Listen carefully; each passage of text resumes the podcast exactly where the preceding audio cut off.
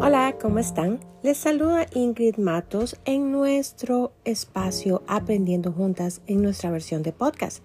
Hoy continuamos con la batalla contra la tentación en su tercera y última parte. La palabra nos dice en Mateo 6:13, y no nos dejes caer en tentación, sino líbranos del maligno. En el Padre nuestro, Jesús nos enseñó a orar, y no nos dejes caer en tentación, sino líbranos del maligno. Entiende esto, Satanás siempre está buscando y tratando de dirigirte a la tentación, mientras que el Espíritu Santo, que vive en tu interior, siempre está tratando de librarte de la tentación.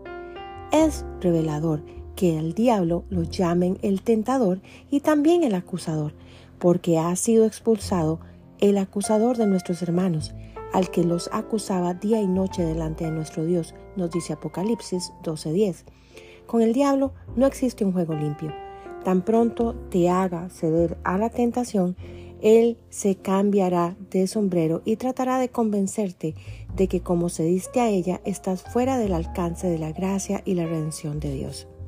Pero Satanás es un mentiroso y no existe verdad en él.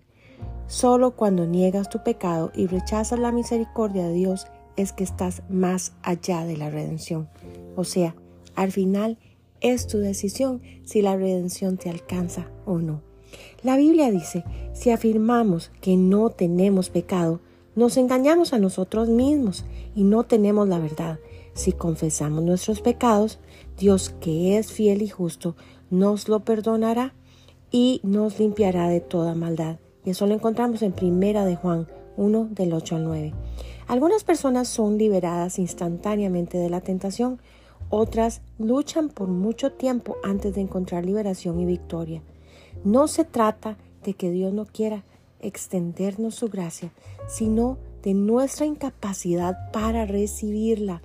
Así que, ya que llegues por el camino fácil o por el difícil, siempre y cuando tu deseo sea venir a Dios, Él te dará también una salida.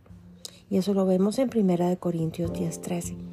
Así que no importa cuál sea la tentación que estás enfrentando hoy y si cediste o no, cediste a ella. Hay redención. Te puedes levantar en el nombre de Jesús, eh, arrepentirte y buscar un nuevo camino. Porque no quieres volver a retomar el camino que tenías, ¿verdad que no? No quieres volver a pasar por lo mismo.